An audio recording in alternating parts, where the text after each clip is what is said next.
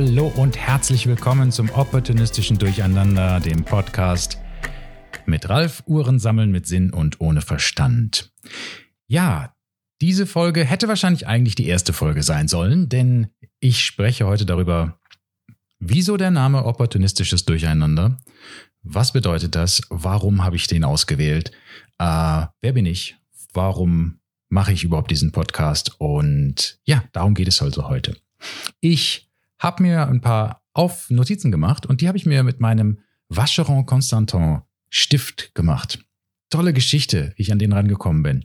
Ich hatte eine Vacheron Constantin Uhr, die habe ich äh, in Singapur gekauft und mir hier hinschicken lassen. Kostete eine Menge Steuer. Aber na gut, äh, war trotzdem noch ein sehr, sehr guter Deal. Das habe ich, äh, bevor der Uhrenmarkt so verrückt geworden ist, die letzten paar Jahre, mir die Uhr gekauft.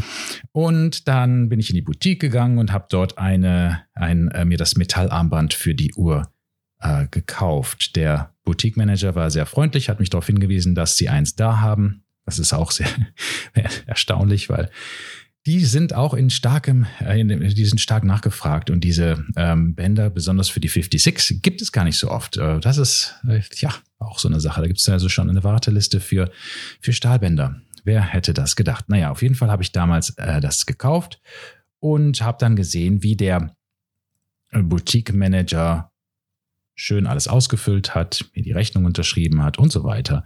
Und da habe ich gesehen, dass er einen schwarzen Karandasch Stift, Kugelschreiber in der, in der Hand hielt und da ein kleines Vacheron Constantin Malteser Kreuz oben, oben drauf ist. Also ein schöner äh, Aluminium oder Stahl, weiß ich jetzt gar nicht, ja, äh, Stift mit halt der Vacheron Constantin äh, Markenlogo drauf. Und da habe ich ihm gesagt, das ist aber ein sehr schöner Stift.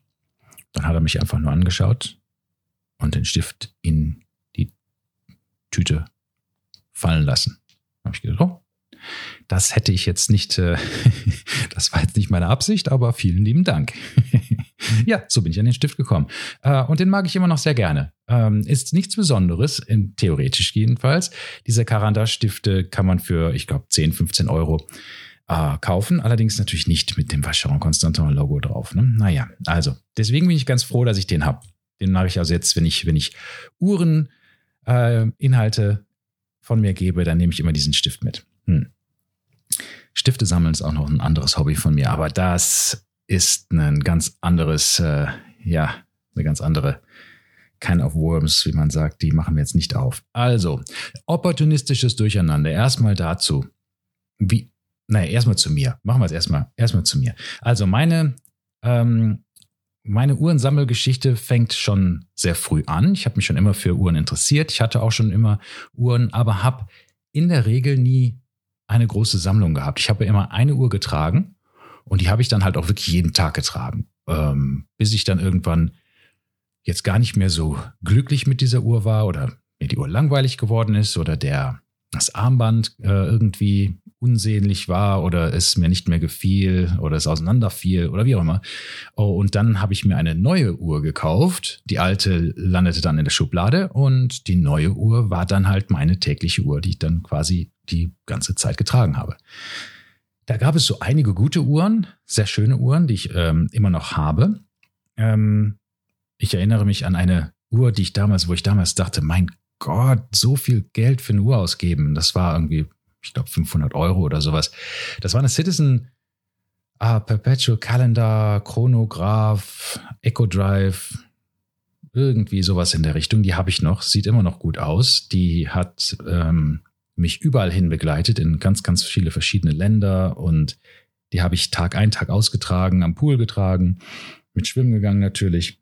Ähm, ich weiß noch nicht mal, wie, wie, wie wasserdicht die Uhr ist. Ich habe sie einfach immer angezogen und äh, damals hat man da noch nicht, äh, hat einfach gedacht, naja, wird sicherlich wasserdicht sein und ist einfach in den Pool mitgesprungen.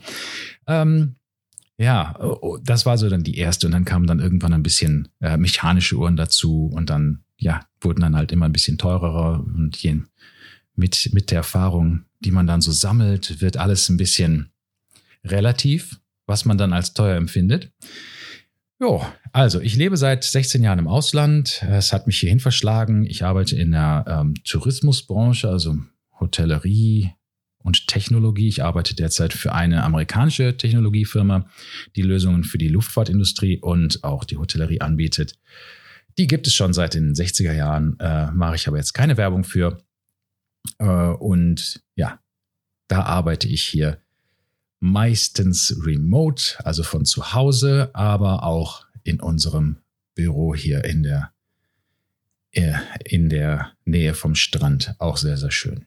Ähm, ja, also, opportunistisches Durcheinander. Warum habe ich diesen Namen ausgewählt? Das ist eine kleine Geschichte, die erzähle ich euch jetzt. Ich habe vor kurzem mal meine Uhrensammlung ähm, mit ein paar Leuten geteilt. Wir haben uns darüber unterhalten und da habe ich dann sehr viel Lob bekommen von einigen Leuten, die sagten, meine Güte, was eine wunderschön kuriert, ähm, ja, nicht curated, an, ja, einfach ist eine schöne, ausgewogene Sammlung, die wirklich gut balanciert ist. Du hast ein paar Vintage äh, dabei, du hast ein paar ähm, tolle Uhren, äh, moderne Uhren dabei, du hast dann halt Two-Tone und normale Stahluhren, auch Vollgold und so weiter und, und halt äh, Chronographen, GMT-Uhren und so weiter und so weiter. Einfach eine sehr, sehr schön balancierte und geplante Sammlung.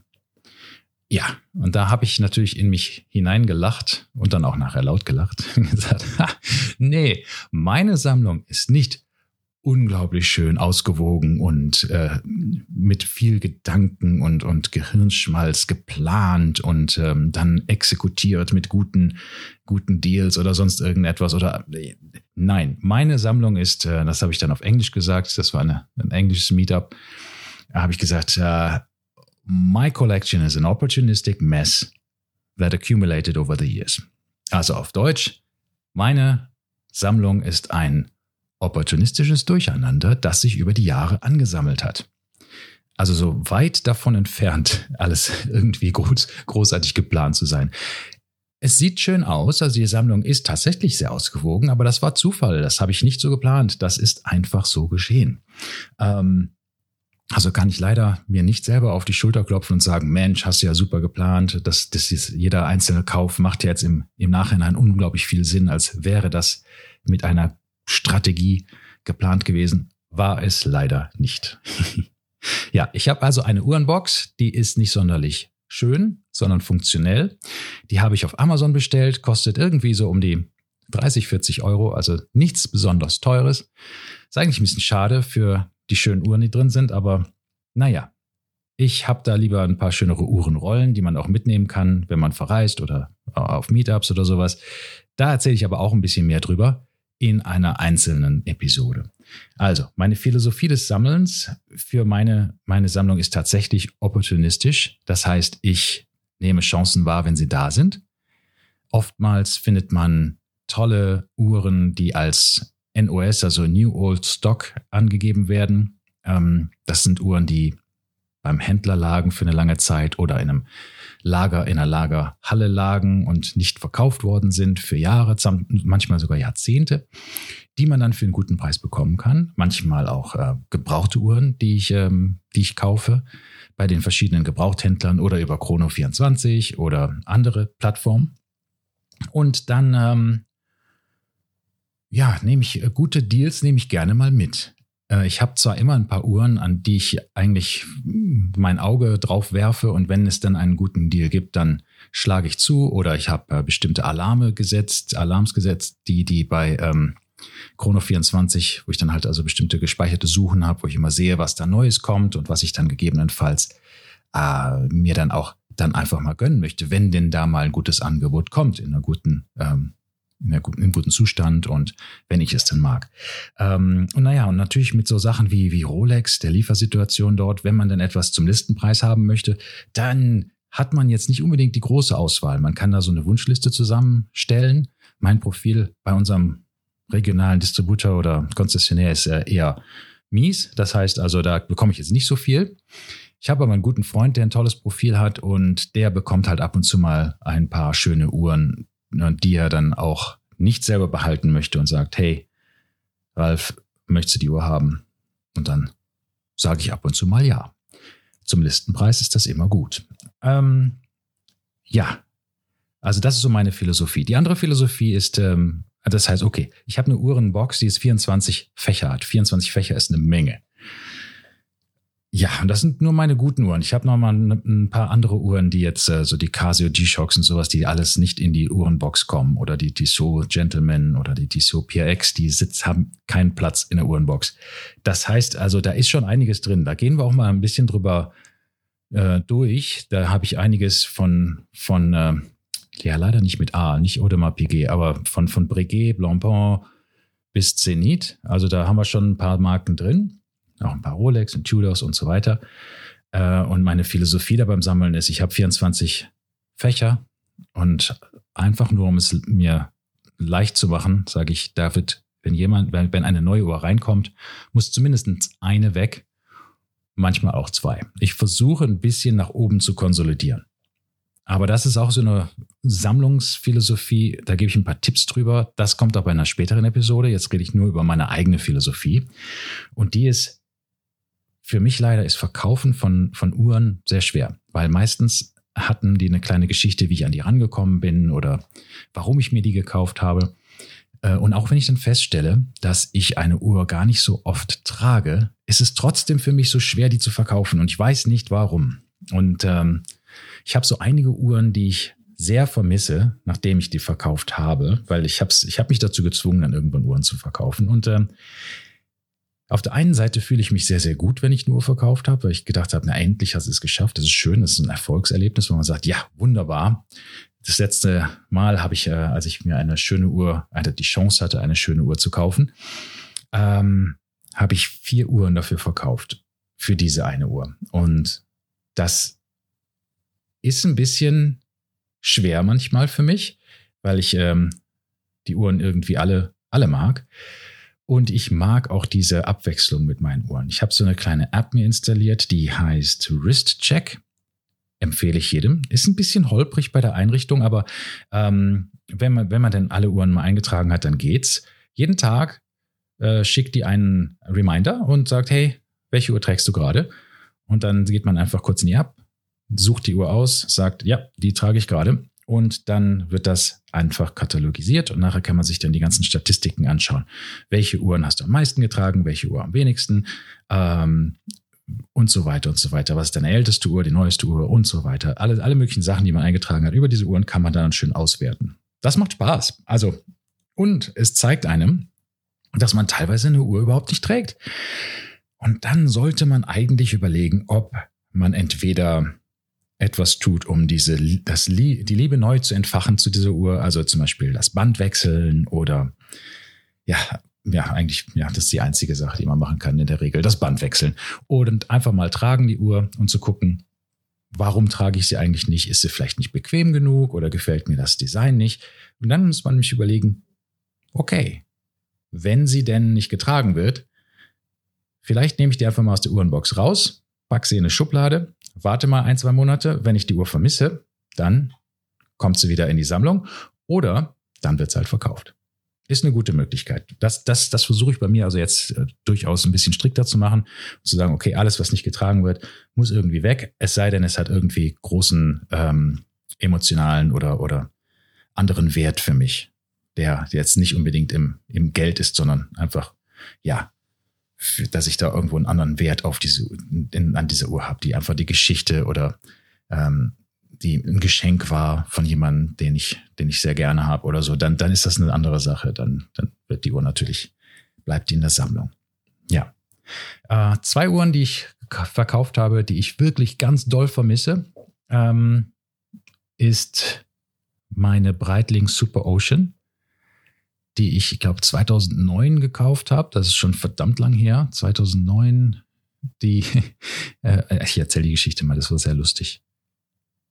Ah nee, die habe ich ja, ich habe ich ja schon beim Oliver, glaube ich, erzählt. Die, die, die, die Folge kommt dann demnächst. Ja, ja, der, also die, okay, die lasse ich, die, die lasse ich jetzt mal aus. Die Biting Super Ocean und die ähm, Tudor Prince Date, die habe ich auch schon äh, sehr stark vermisst mittlerweile. Leider auch kein gutes Angebot gefunden, um die wieder zurückzukaufen. Ha, schade, schade. Naja, also so gesehen, das ist meine, das ist meine Philosophie. Ich habe die Uhrenbox, die bleibt gefüllt oder ein bisschen reduziert, hoffentlich in der Zukunft. Ich bin oftmals der Meinung, dass wenn, äh, dass ich früher ein bisschen mein Leben einfacher war, als ich einfach eine Uhr täglich getragen habe. Ich hatte also diese quasi die ein Uhr Sammlung, die man so oft äh, ja auch fragt äh, andere Sammler und sagt, hey, wenn du nur eine Uhr behalten könntest aus deiner Sammlung, welche wäre das?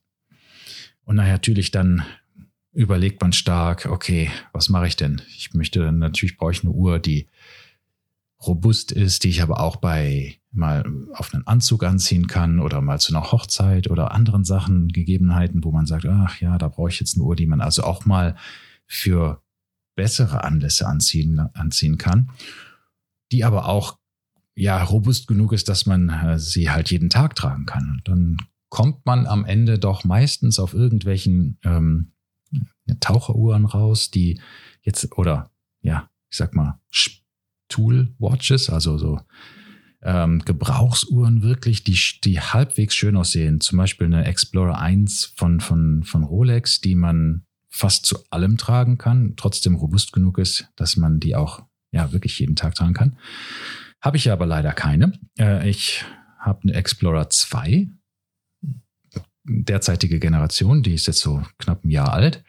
Äh, die könnte so fast das, diese 1 Uhr Sammlung sein, aber ich denke, die ist halt leider nicht so richtig das Schönste auf dem Anzug zum Beispiel. Aber naja, es ginge. Die hat den, das schwarze, das schwarze Zifferblatt, also das, das geht, das geht, damit kann man leben. Aber naja, gut. Ist eine gute Frage, das, das behandeln wir auch nochmal in einer, in einer separaten Episode, glaube ich was wäre denn so die ein, ein Uhr Sammlung oder die perfekte zwei Uhren Sammlung oder vielleicht drei, wenn man noch ein bisschen das weiter, weiter spinnt. Ich glaube, mit dreien kann man sich irgendwie sehr gut arrangieren. So eine Uhr mit einem Lederband, eine Dressuhr quasi, die man für, für nette Anlässe oder wenn man zur Arbeit geht, mit einem Anzug oder sonst irgendwelchen Hochzeiten oder sonst wie anzieht. Und dann die normale tägliche Uhr, die man den ganzen Tag tragt, äh, trägt, aber die auch sehr, sehr schön ist und einem gefällt. Und dann vielleicht noch eine wirklich die, die Sportuhr oder sowas, die, äh, die man anzieht, wenn man Sachen macht, wo man weiß, dass man die Uhr ja ein bisschen gegebenenfalls missbraucht, die also irgendwo gegengeschlagen wird oder man Sport treibt oder ähm, es ein bisschen rough and tough wird. Das äh, ist dann so, glaube ich, immer gut, so eine G-Shock oder sonst irgendetwas in der Sammlung auch zu haben, die was aushalten kann. Naja, okay, also das, das dazu. Das ist also so meine, meine Sammlungsphilosophie und ähm, meine Sammlung selber. Und wir, wir gehen dann mal in die eigenen Modelle, ein, einzelnen Modelle ein und warum, warum ich die habe, wo ich die her habe. Ich bin ein großer Fan von meinen Uhren, auch zu wissen, wo sie herkommen, auch wenn sie jetzt schon ge, äh, gebraucht sind. Das geht leider nicht immer.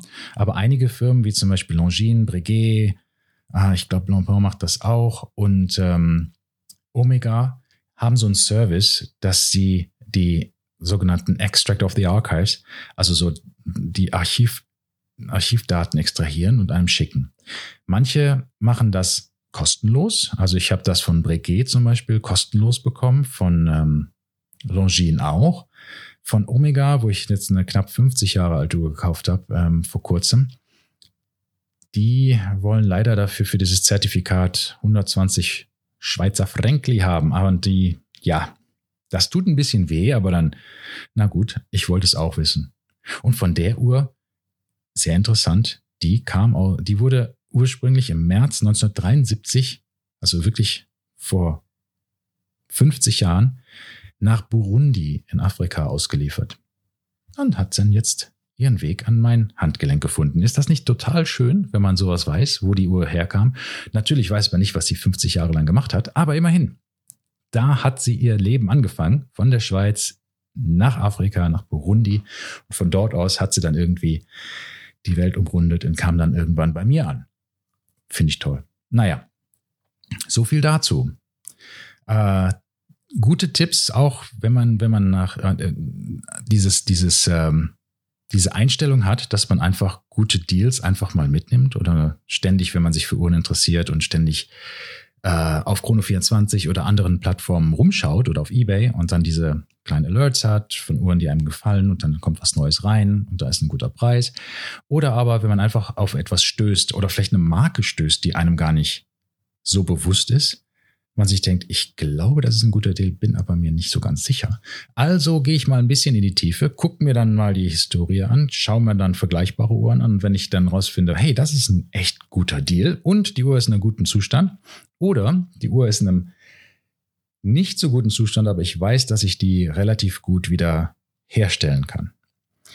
Ähm, sehr oft, also jetzt meine letzte, die, die, die Omega, die Seamaster, ähm, 176.007 mit einem ähm, blauen Blatt. Das ist eine Omega Seamaster Chronograph mit Datum äh, und 24-Stunden-Anzeige. Und der Minuten-Counter ist äh, zentral. Das ist also sehr, sehr schön.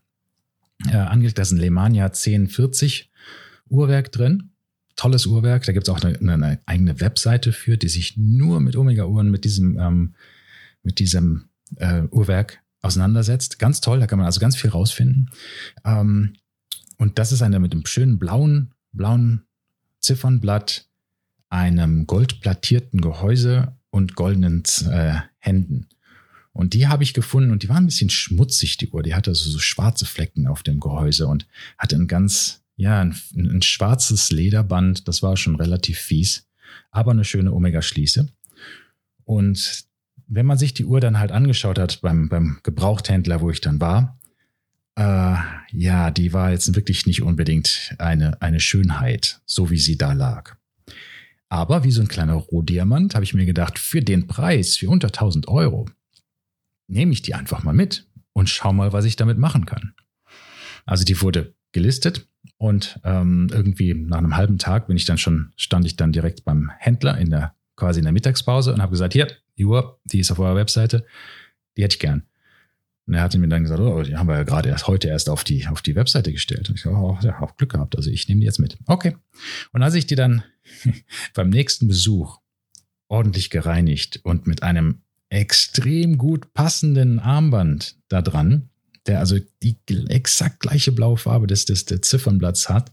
Das war ein Riesenzufall, dass ich das geschafft habe, gefunden habe, dieses, dieses Band.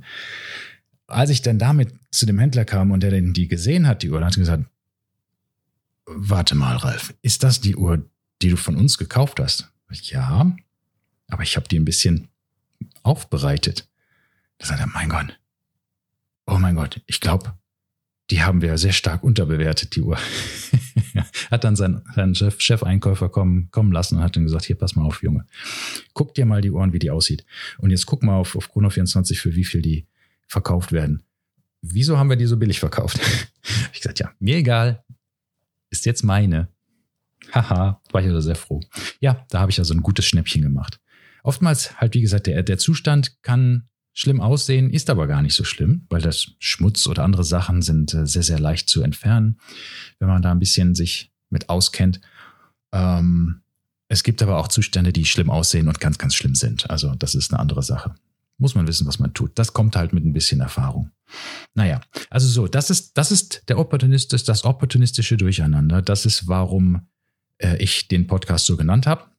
Ähm, ja, wir kürzen das ein bisschen ab, den OD-Podcast, weil das kann ein bisschen lang sein. Aber wenn man auf äh, Instagram zum Beispiel OD-Podcast sucht, da gibt es natürlich dummerweise schon jemand anders, der das hat. Das heißt also auf Instagram ist es opportunistisches Durcheinander.